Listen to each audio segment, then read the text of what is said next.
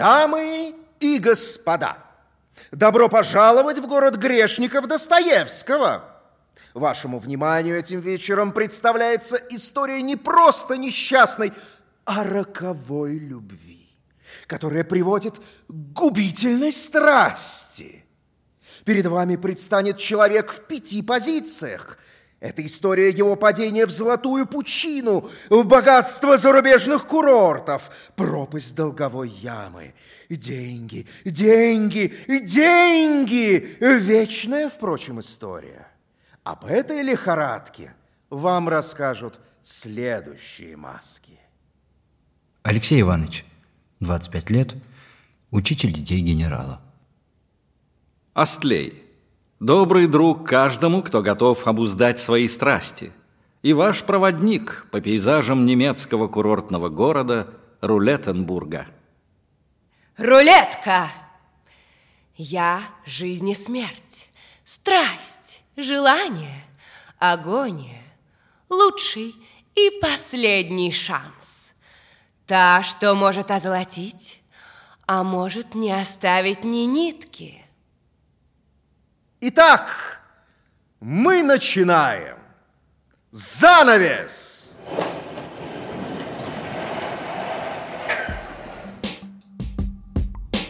Завтра, завтра все кончится.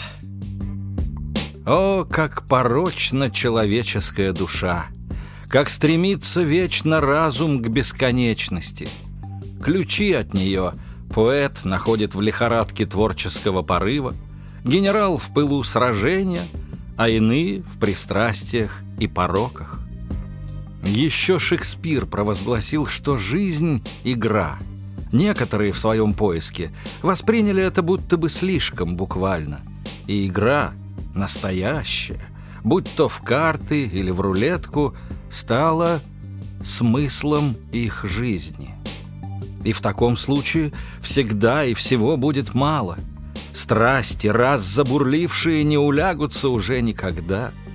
И величайший обман азарта сковывает сознание незаметно, постепенно, но крепко и навсегда. Как отказать себе в удовольствии кинуть козырей на стол, перевернув в последний ход всю игру – поймать удачу за хвост, своими же руками показать всем визави за столом, что вот она, дескать, смотрите, осязаемая, воплощенная удача лежит тут, прямо перед вами, и я, и ее хозяин, и творец.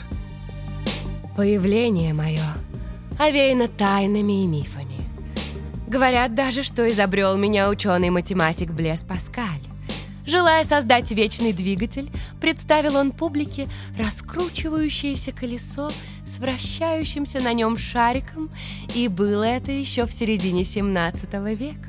Но все это слухи. Слухи. Наверняка могут сказать одно.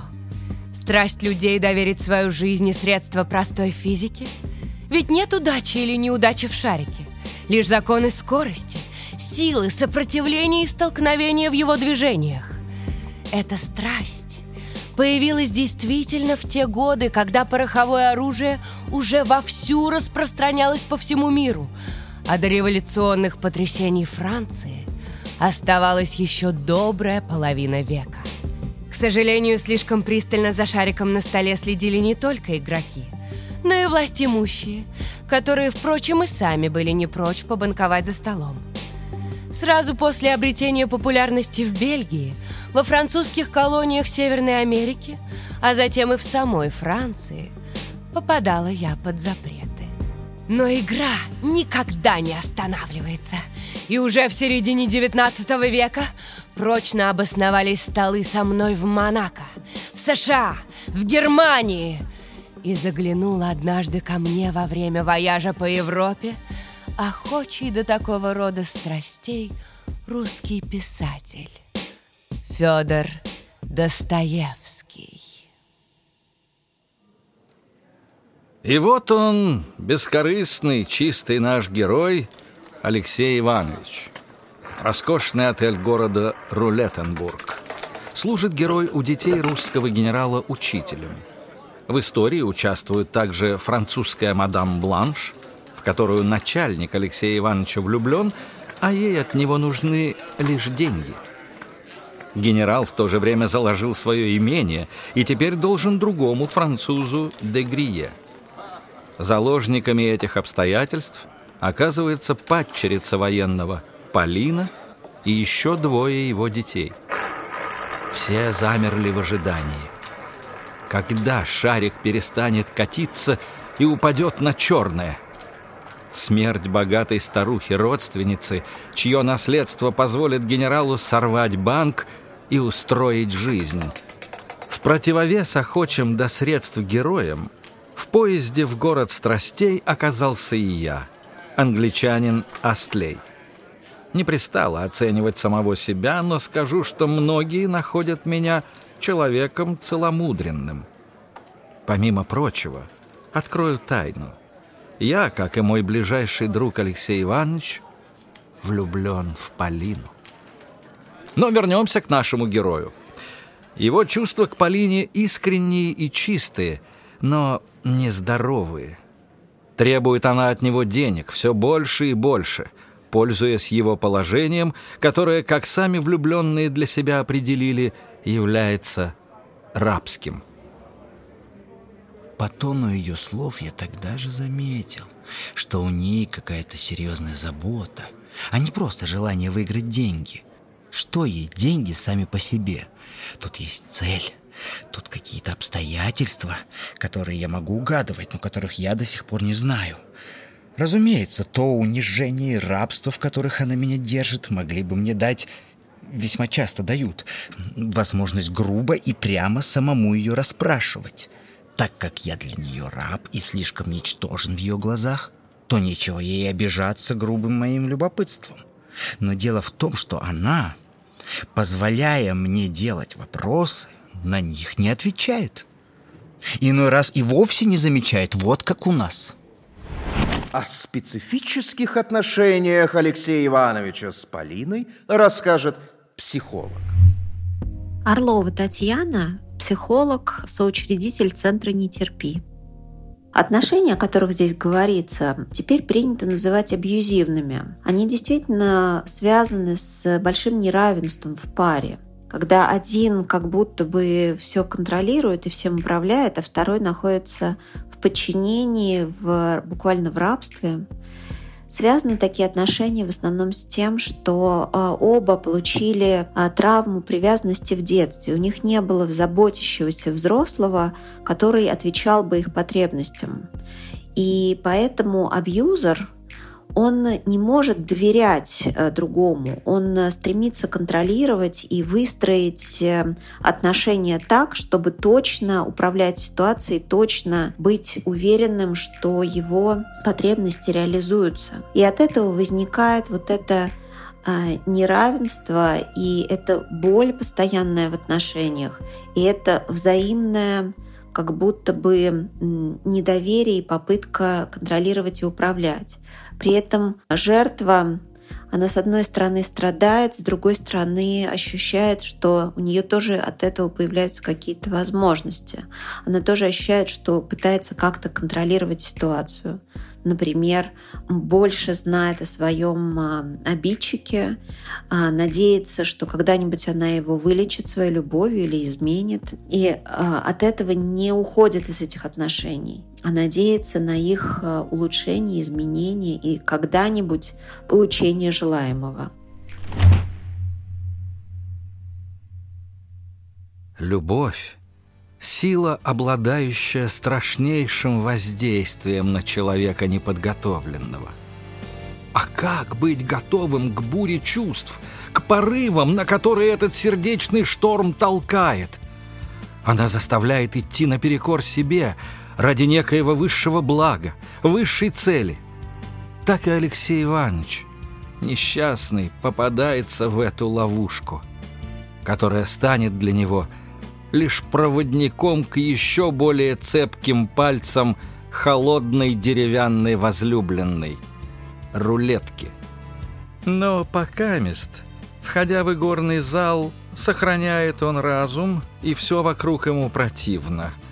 Доверительно рассказывает он, что хотя и решился играть, все равно был сбит с толку и в залы зашел с предосадным чувством. Мне там первого взгляда все не понравилось. Терпеть я не могу этой лакейщины в фильетонах целого света и преимущественно в наших русских газетах, где почти каждую весну наши фильетонисты рассказывают о двух вещах. Во-первых, о необыкновенном великолепии роскоши горных зал в рулеточных городах на Рейне, а во-вторых, о грудах золота, которые будто бы лежат на столах.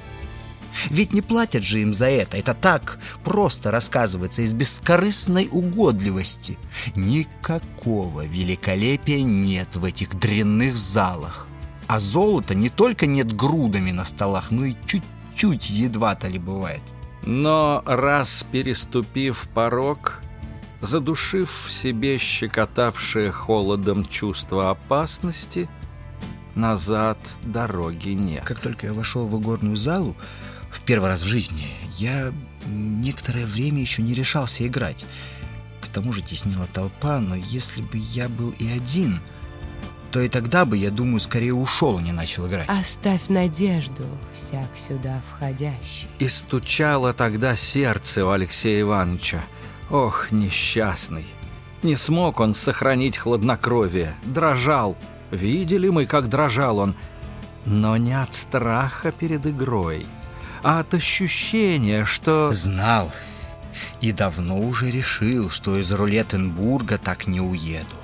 Что-нибудь непременно произойдет в моей судьбе радикальное и окончательное. Так надо, и так будет. И оправдание не заставило меня ждать. Еще смешнее рутинное мнение, всеми признанное, что глупо и нелепо ожидать чего-нибудь от игры. И почему игра хуже какого бы то ни было способа добывания денег? Например, хоть торговли. Оно правда, что выигрывает один из сотни. Но какое мне до этого дело? Какое кому дело? Идут дни. Алексей Иванович пока не преклонен.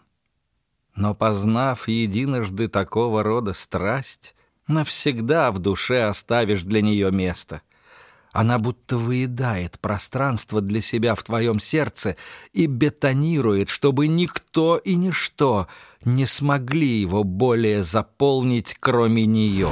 О развитии лудомании расскажет нарколог. Михаил Хорс, психолог, писатель, телеведущий. Азартная игра – это возможность реализовать запрос человечества, неизживаемый, насколько я понимаю, запрос, на халяву халява. Значит, вот это вот волшебное, нетрудовое получение большого количества, да хоть какого количества денег людей завораживает. И, конечно, на самом деле этот запрос, его муссируют на самом деле, особенно вот я вижу это в последнее время. От каждого второго блогера мы слышим рассказ о каких-то волшебных способах там излечения, получения профессии, заработка. А раньше, когда этого всего не было, ну, были, конечно, тоже экстрасенсы там и прочее, вот, хоть у Генри почитать на эту тему. Но раньше было меньше таких возможностей, значит, э, этой информации, и люди реализовывали этот свой запрос, получить что-то на халяву, они вот как раз через азартную игру в карты там на деньги.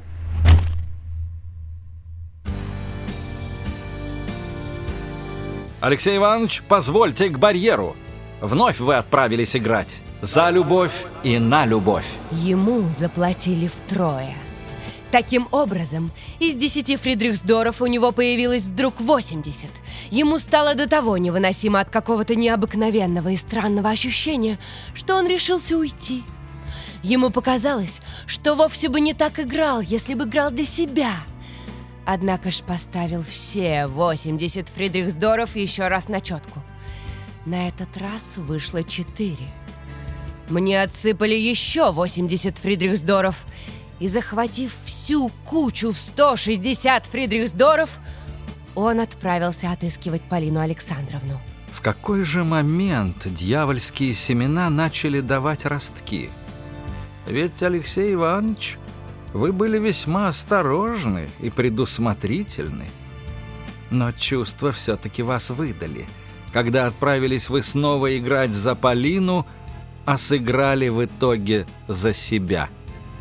Крупье, крути! Дозьем позисьон. Взял все ее 160 Фридрихсдоров. В игорных залах толпа была ужасная. Как нахальны они, и как они жадны, думалось ему. Алексей Иванович протеснился к середине и стал возле самого крупера. Затем стал робко пробовать игру, ставя по две и по три монеты. Весь проигрался дотла и очень скоро. Он прямо сразу поставил на четку 20 Фридрихсдоров и выиграл. Поставил 5 и опять выиграл. И таким образом еще раза два или три. Сошлось в руках около 400 Фридрихсдоров, какие-нибудь пять минут. Тут бы ему и отойти. Но родилось какое-то странное ощущение. Какой-то вызов судьбе. Какое-то желание дать ей щелчок, выставить ей язык. И Алексей Иванович поставил самую большую позволенную ставку в 4000 гульденов и проиграл. Затем, разгорячившись, вынул все, что оставалось, поставил на ту же ставку и проиграл опять, после чего отошел от стола, как оглушенный. Даже не понимал, что с ним было, и до обеду шатался в парке, а после опять охватило его возбужденное состояние. Как азарт поселяется в человеке и почему с ним сложно бороться? Ну, на самом деле, здесь дело уже не в азарте, да, который как бы поселился в человеке, а дело в том, что человек развивается к игре зависимость от игры. И э, что такое зависимость? Это когда человек страдает без какого-либо объекта, в данном случае без действия, называемая азартная игра. Даже то удовольствие, которое э, они получают, якобы удовольствие в игре, вот это вот захватывающее, да, их внимание практически полностью, потому что они из реального мира выпадают. Но э, это удовольствие не является мотиватором на самом деле. Мотиватором для вот таких вот игроманов, лудоманов является дискомфортное болезненное состояние, страдание фактически, ломка, когда они не играют. Для них вот этот цвет, наш мир, э, серый, неинтересный, э, подавляющий, а, они, конечно, страдают. Это такой аналог наркоманской ломки. Вот поэтому они и ищут любую возможность из этой ломки куда-то, а, значит, э, вот выпрыгнуть в игру. И еще есть такой аспект, там параллельно развивается обесценивание денег. Понимаете, когда там за вечер у них через руки в плюс, в минус проходят э, те деньги, которые, ну, многие люди год зарабатывают, да, вот соседи их условные. Ценность денег теряется. И это тоже один из факторов, который подталкивает к игре, потому что пойти просто потом работать э, за 50 тысяч или за 100, да, да с какой радости, да, это копейки для них, потому что у них еще раз за вечер эти деньги через руки их проходят. Ну и в какой-то момент они проигрывают столько, что не видят уже возможности эти свои э, долги там э, вернуть обычными способами, трудом, заработком, да, там, бизнесом. Они видят только единственную для себя возможность, ускользающую от них постоянно, это отыграться, выиграть столько, чтобы все долги закрыть. То есть, на самом деле, часть игроманов, конечно, долги сами себе прощают свои, да, но значимая часть и в следующий раз садится, чтобы отыграться и раздать долги. И это такой замкнутый круг. И там, а, на самом деле, правильный подход – это первый шаг вот к освобождению от игровой зависимости, от взятия под контроль своего игрового поведения. Первый шаг к этому – это обанкротиться как юридически, так и вот э, морально-этически. Я банкрот, мне нечем вам отдать свои долги. И потом э, как бы начинать с нового листа, но не в игре, да, а именно в труде где-то зарабатывать честные деньги.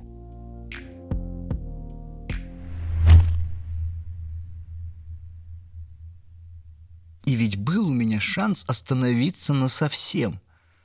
Но когда приехала бабушка, чьей смерти все ждали, и как гром среди ясного неба объявила, что собирается жить, и даже играть в рулетку.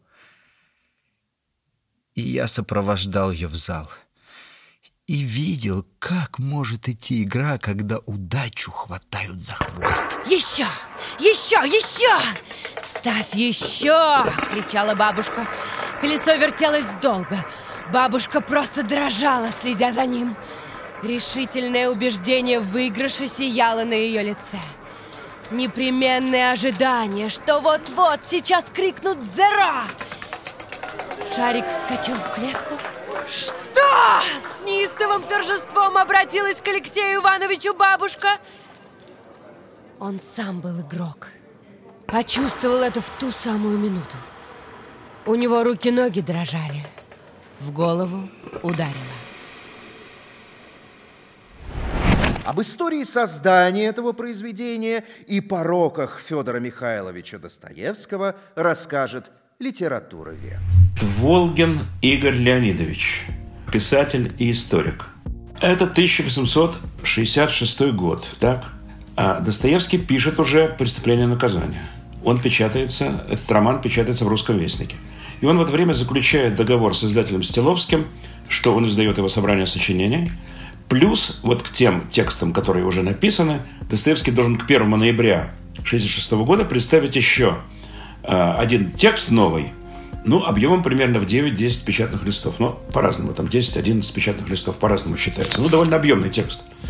И Достоевский, поскольку он занят в это время преступлением наказанием, он физически не может это сделать, потому что не может два романа писать одновременно. Но близятся сроки, и друзья ему предлагают за него написать по частям, значит, чтобы он под своим именем это издал, чтобы успеть. Причем там условия очень кабальные договоры. Если он не представляет к 1 ноября 1966 года этот, э, этот текст, то э, права на 10 лет на все его следующие произведения переходят к Стеловскому. Ну, совершенно грабительский договор, конечно. Вот. И еще 1 октября не написано ни строчки. Ну, катастрофическое положение. И, ну, в это время это Ольхин такой э, человек, который вводит стенографию в России впервые, первый учебник стенографии Ольхина. Он предлагает, из общих знакомых, предлагает Достоевскому прислать ему стенографистку. Никто еще из русских писателей не прибегал к этой новации, скажем так. Не, не было такого, чтобы стенография. Она, это новая вообще наука, искусство. Вот. И дает свою лучшую ученицу, Анну Григорьевну Сниткину. И вот наступает эти 26 дней, когда он диктует игрока. Ну, как диктует? Я думаю, что, конечно, он не с, так, не с нуля диктовал. У него были какие-то заготовки, записи. Он ей продиктовывал сцены какие-то. Она ехала домой, их переписывала, стенографию расшифровывала, переписывала и, значит, привозила обратно, и он уже редактировал все это. Это 26 дней заняло. Вот. И вообще, вот э, это первый в его жизни, ну, вернее, первый в истории российской литературы служебный роман. Их как они поженились? Они же 26 дней. Вот так протекает написание игрока. Написание игрока, когда он заканчивает, а Стеловский уезжает из Петербурга, чтобы 1 ноября он не, не сдал рукописи, тем самым э, начинает работать соглашение, что уже как бы не сдал срок, все. Так э, он едет в полицию и накануне, значит, и за день до срока сдает в полицию под расписку рукопись игрока. Рукопись игрока. Тем самым он исполняет договор. Но это история рукописи. Ну, потом, конечно, он начинает ездить к Анне Григорьевне, делает ей предложение. Делает ей предложение. Вот этот роман в 26 дней такой завершается браком счастливым, потому что есть стихи у Владимира Корнилова, как они «Этой отваги и верности не привелось ремесло, больше российской словесности так никогда не везло». Действительно, то есть 14 лет, которые он прожил с Анной Григорьевной, он обязан ей.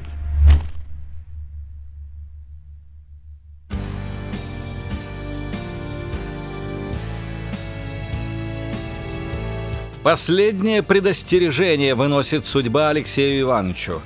Бабушка проигрывает за несколько дней все деньги, что привезла с собой. Для возвращения в Россию занимает их у меня.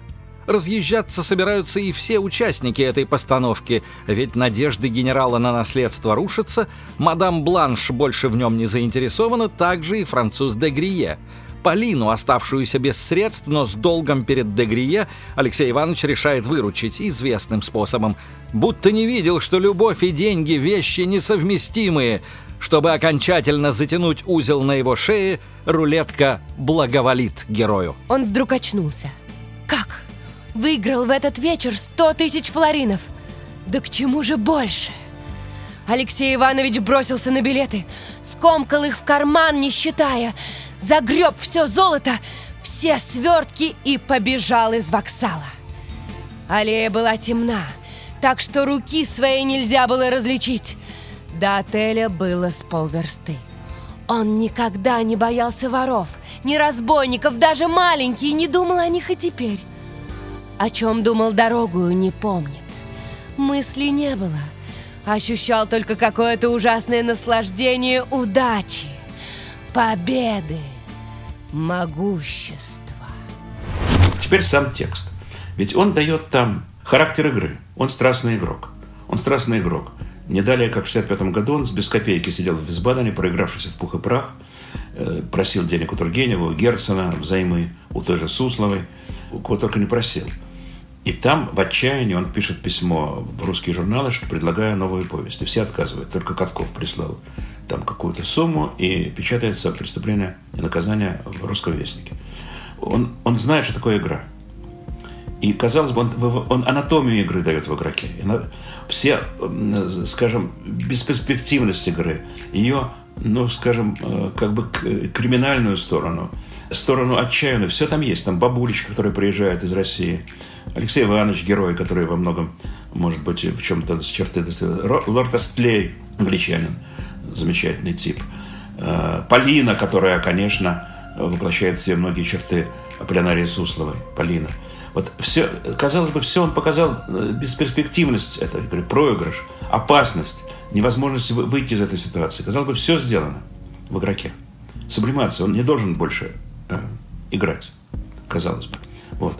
Игрок, э, причем роман с юмором, роман э, с, с таким с напряженной интригой, с сюжетом, с борением страстей.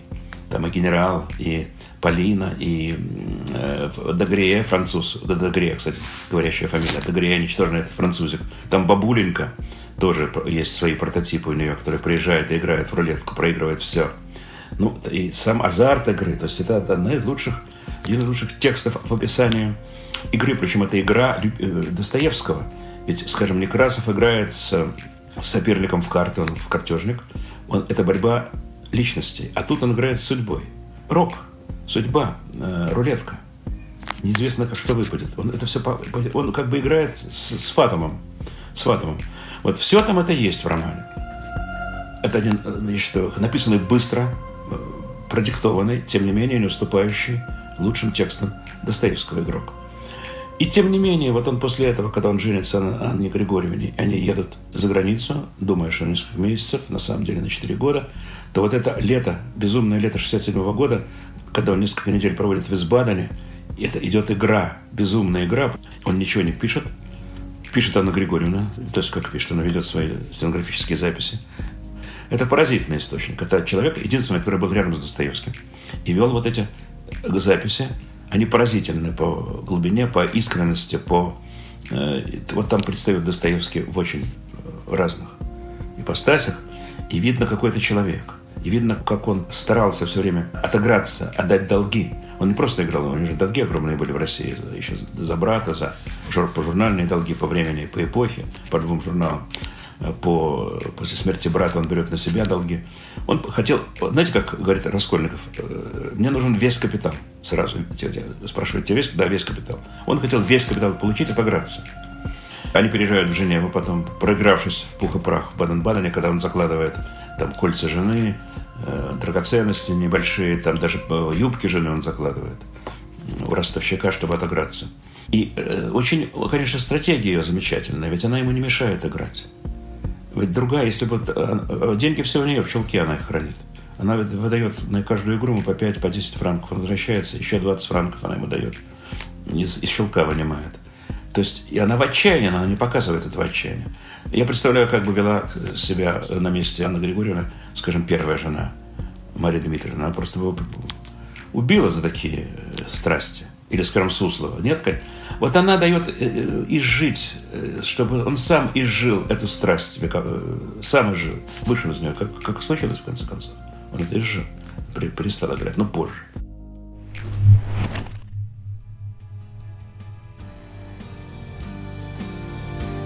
Игрок, более он уже не принадлежит сам себе, прокатывается по множеству игорных домов Европы. Деньги сами по себе уже и не интересуют его. Важен лишь выигрыш, сам процесс, ощущение близости к божественному, когда удается сорвать куш. Но стоит ли жалеть его? Ведь и сам игрок понимает свое состояние. Сам себя корит. Сомневался я хоть когда-нибудь в себе? И вот полтора года слишком прошли, и я, по-моему, гораздо хуже, чем нищий. Да что нищий? Наплевать на нищенство, я просто сгубил себя.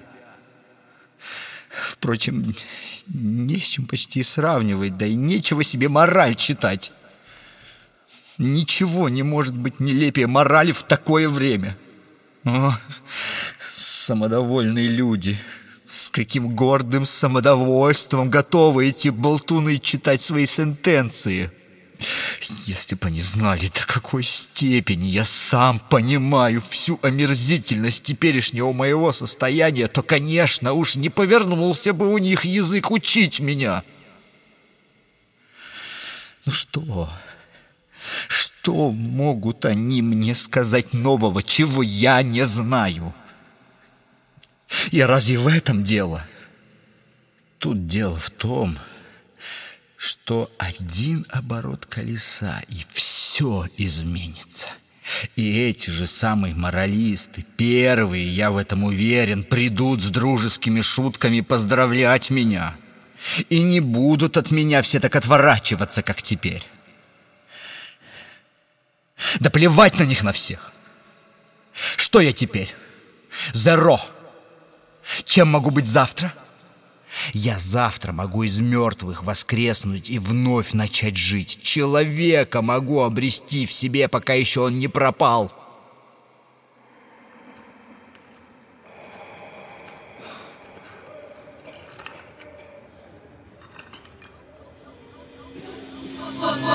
Вот круг и замкнулся. Со мной люди становятся человечнее, чем без меня. Лишь я даю им ощущение жизни. Победил и снова в ряду тех, кого общество принимает. Проиграл. Поди прочь, неудачник. И дело ведь не в деньгах, а во власти. Искусственном чувстве, будто выпавшая удача, которой по определению управлять невозможно — стала твоим верным спутником, которого тебе удалось подчинить. И что уж там, заставить себе служить, будто лакея. Я, конечно, живу в постоянной тревоге, Играю по самой маленькой, чего-то жду, рассчитываю. Стою по целым дням у игорного стола и наблюдаю игру. Даже во сне вижу игру, но при всем этом мне кажется, что я как будто одеревенел точно погряз в какой-то тине. Но настоящая власть в моих руках, над порабощенными умами. О, вот кто настоящий шарик, их душа. И я та рука, что бросает эти шарики на рулетку, глядя, кто куда упадет, и наблюдая за тем, что с ним будет. Вот чья-то душа попала на зеро. Проиграл человек. Все. И погиб где-то в канаве. А вот еще жест кистью. И другой падает на красное. Сыграла ставка, но через полгода он снова в моих руках. И летит на игровое поле. Не вы играете, Алексей Иванович. Вами.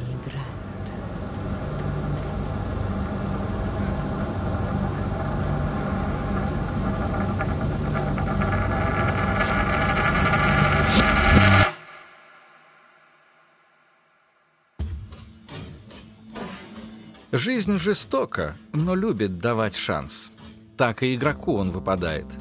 Алексей Иванович встречает меня. Я рассказываю в последней попытке спасти его, что Полина в действительности любит игрока, всегда любила и готова принять, и ждет его недалеко, в соседней стране, в Швейцарии. И я сейчас для их счастья готов не поскупиться и выдать Алексею Ивановичу средства на поездку. Эй, игрок, готовы ли вы бросить? А, черт с ней!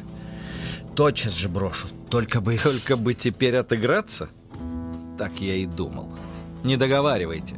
Знаю, вы это сказали нечаянно. Следственно, сказали правду. Скажите, кроме игры, вы ничем не занимаетесь? Да, ничем. Алексей Иванович ничего не знал. Ведь почти не заглядывал в газеты. И положительно во все это время не развертывал ни одной книги. Вы одеревенели. Вы не только отказались от жизни, от интересов своих и общественных, от долга гражданина и человека, от друзей своих, а они все-таки у вас были. Вы не только отказались от какой бы то ни было цели, кроме выигрыша, вы даже отказались от воспоминаний своих. Я помню вас в горячую и сильную минуту вашей жизни – но я уверен, что вы забыли все лучшие тогдашние впечатления ваши, ваши мечты, ваши теперешние самые насущные желания не идут дальше пер и импер, руж и нуар, двенадцать средних и так далее, и так далее. Я уверен.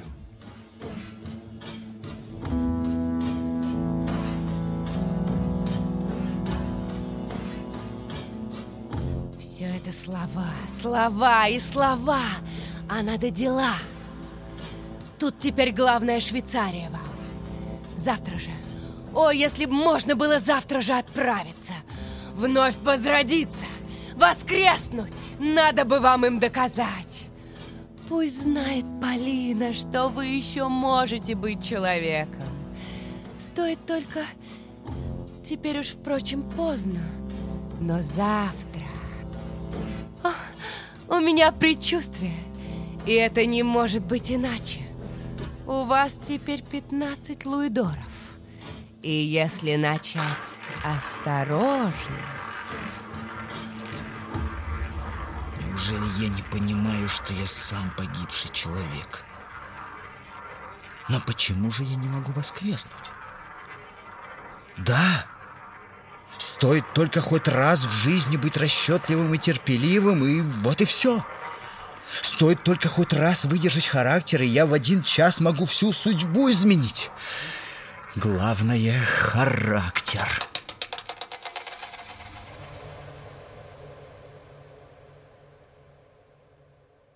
Так что же, отпустишь его? Да пусть сам скажет.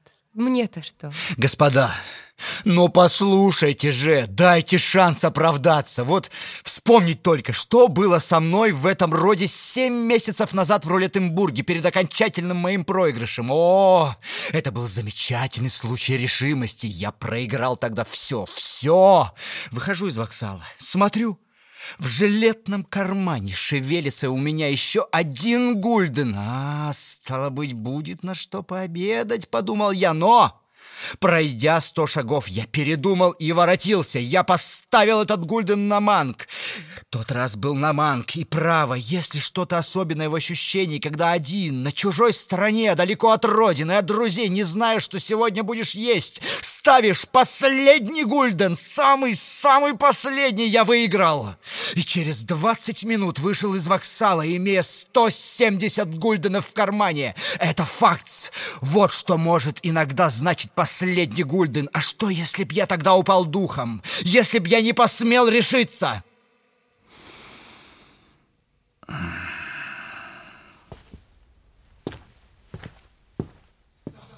Завтра! Завтра все кончится! Завтра! Завтра все кончится!